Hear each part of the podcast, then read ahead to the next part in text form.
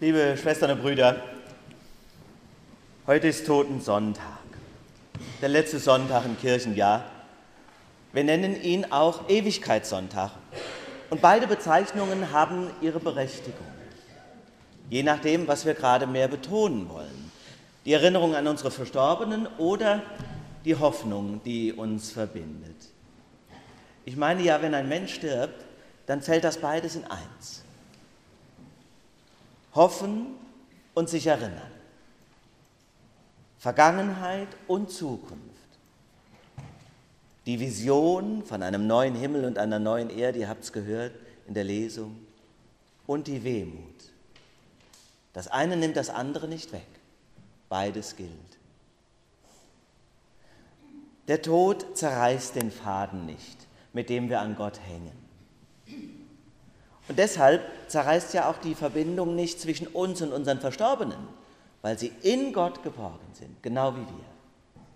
Wir bleiben verbunden. Und ich meine, dass wir das spüren. Die Toten sind ja nicht einfach weg, sondern, wie man so schön sagt, sie haben nur die Räume gewechselt.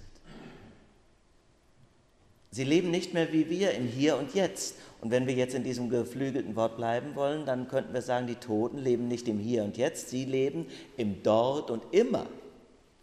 Oder wie die Kirche sagt, in der Ewigkeit.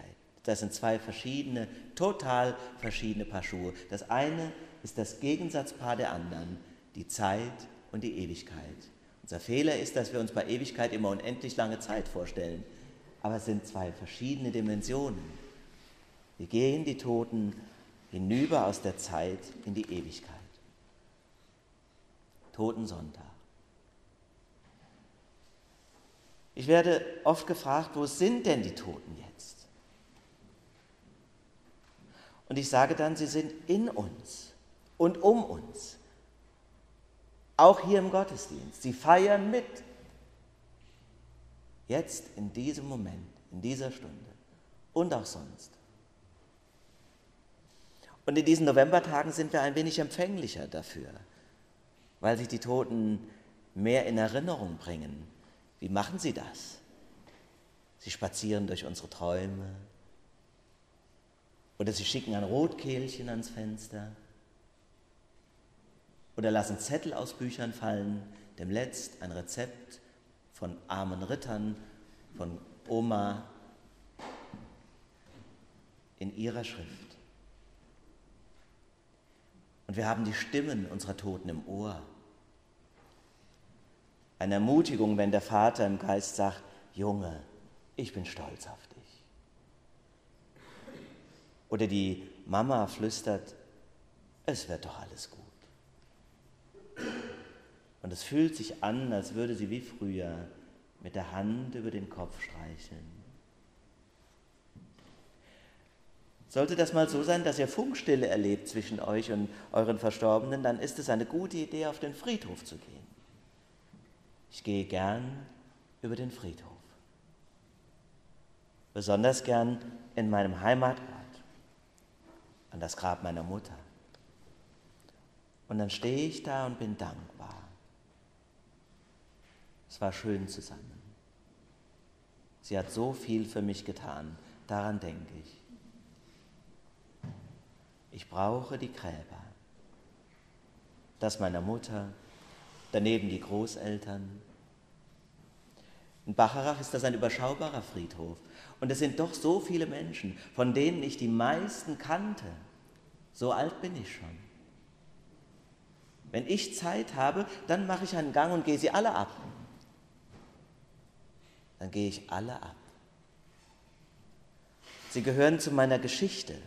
Sie haben mich geprägt, das kleine Städtchen bevölkert. Ich erinnere mich an sie und jetzt liegen sie hier.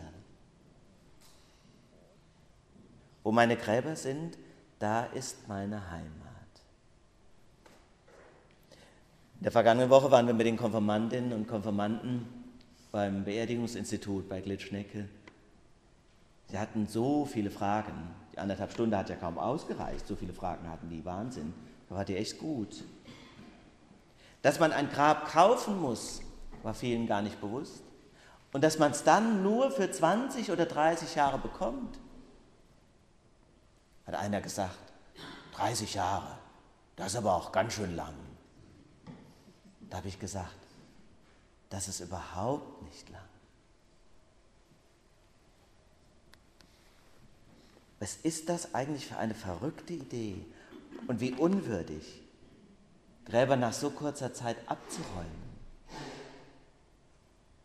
Das Grab eines Menschen in meinem Heimatort, der mich als Kind oder Jugendlicher beeindruckt hat, das kann ich schon heute gar nicht mehr besuchen. Das ist längst weg. Oder was ist, wenn Eltern ein Kind verloren haben? Das gibt es gar nicht mehr. Der Mensch ist dann wie ausgelöscht, aus der Erinnerung getilgt. Was soll das? Was drücken wir eigentlich damit aus? Das wäre übrigens auf einem jüdischen Friedhof undenkbar. Unsere jüdischen Geschwister bestatten dann zur Not übereinander. Und sie verzichten auch auf eine aufwendige Bepflanzung, als wenn es noch Unterschiede geben müsste im Tod. Ein kleiner Stein als Erinnerung an meinen letzten Besuch reicht. Warum machen wir das nicht wie die? Ich brauche die Gräber. Warum? Sie helfen meiner Erinnerung auf. Sie ist doch so schwach. Ich kann mir doch gar nicht alle merken. Und über viele Tage und Wochen sind sie mir aus dem Sinn. Am Grab denke ich wieder dran.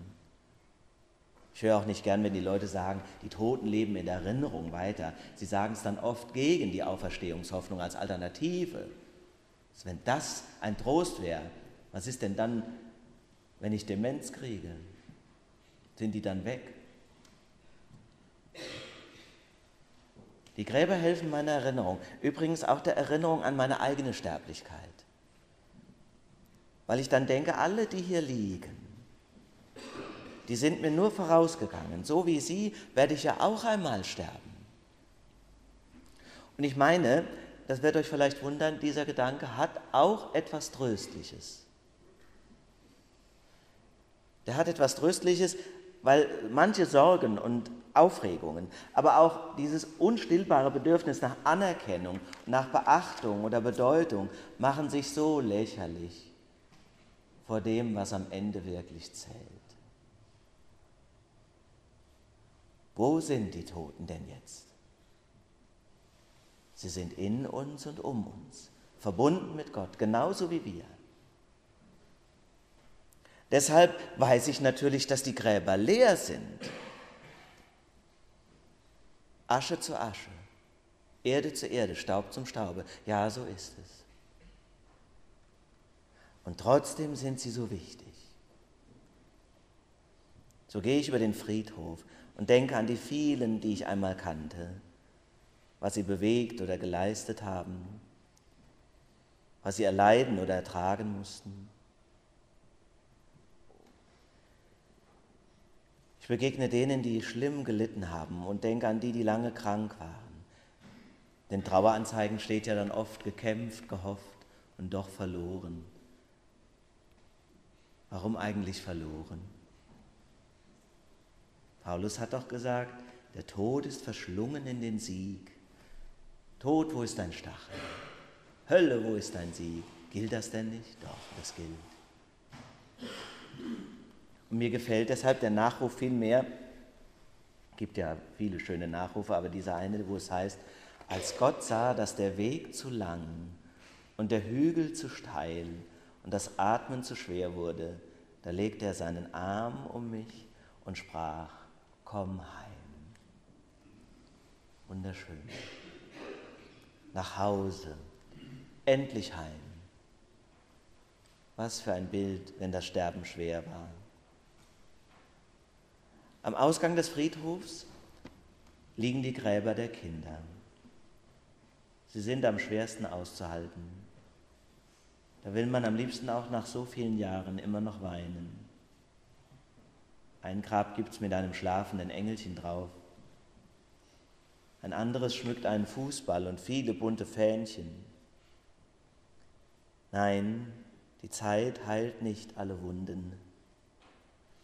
Aber mich tröstet das, dass in Gottes Augen die Zeit keine Kategorie ist. Die Ewigkeit ist die Heimat Gottes. Die Zeit ist keine Kategorien. Das heißt ja dann auch, dass die Fülle oder der Wert eines Lebens sich nicht bemisst nach der Zahl seiner Tage. In Gottes Augen ganz unerheblich. Noch ein Stückchen weiter liegen die Gräber der Soldaten. Auch viele von ihnen waren ja noch halbe Kinder, kaum 17 Jahre alt. Vor 100 Jahren, wir hatten daran erinnert, war der Erste Weltkrieg zu Ende und dann muss ich immer wieder denken, was für ein Wahnsinn. Dann waren es ja nur kaum gut 20 Jahre, als die, die damals lebten, schon den nächsten, vielleicht viel, viel schlimmeren Krieg auszuhalten und zu bewältigen hatten. Stehe vor diesen Gräbern und bin froh, dass wenigstens diese Erinnerung nicht einfach weggemacht wird und ausgelöscht, dass man davor Ehrfurcht hat. In Auschwitz übrigens sollte es gar keine Gräber geben, so war der Plan, vergast und verbrannt. Aus den Augen, aus dem Sinn. Keiner soll daran denken, dass die Ermordeten überhaupt da waren. Diktatoren und Fanatisten brauchen keine Gräber. Wir schon. Hüten wir uns davor zu denken, wir wären darüber erhaben. Ich habe manche Anfrage an die Entwicklung unserer Bestattungskultur. Siehe, ich will einen neuen Himmel schaffen und eine neue Erde. Ihr habt es gehört.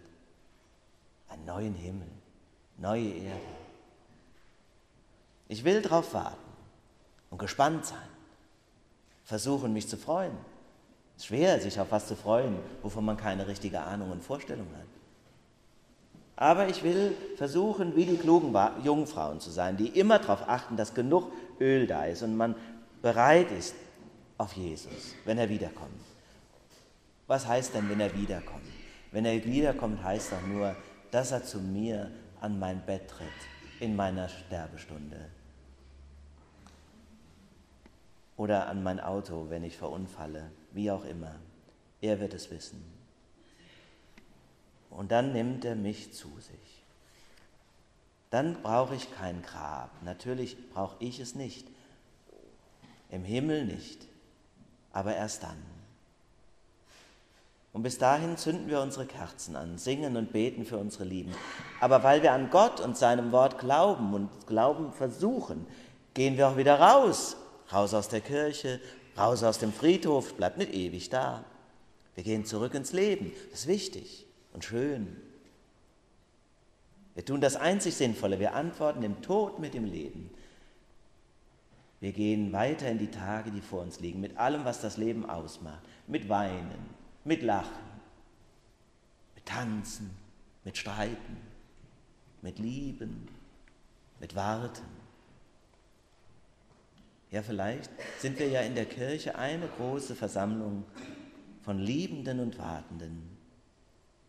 Aber ihr Lieben, in diesem Wartesaal, da machen wir es uns schön. So schön wie irgend möglich. Daheim, unterwegs und hier in der Gemeinde.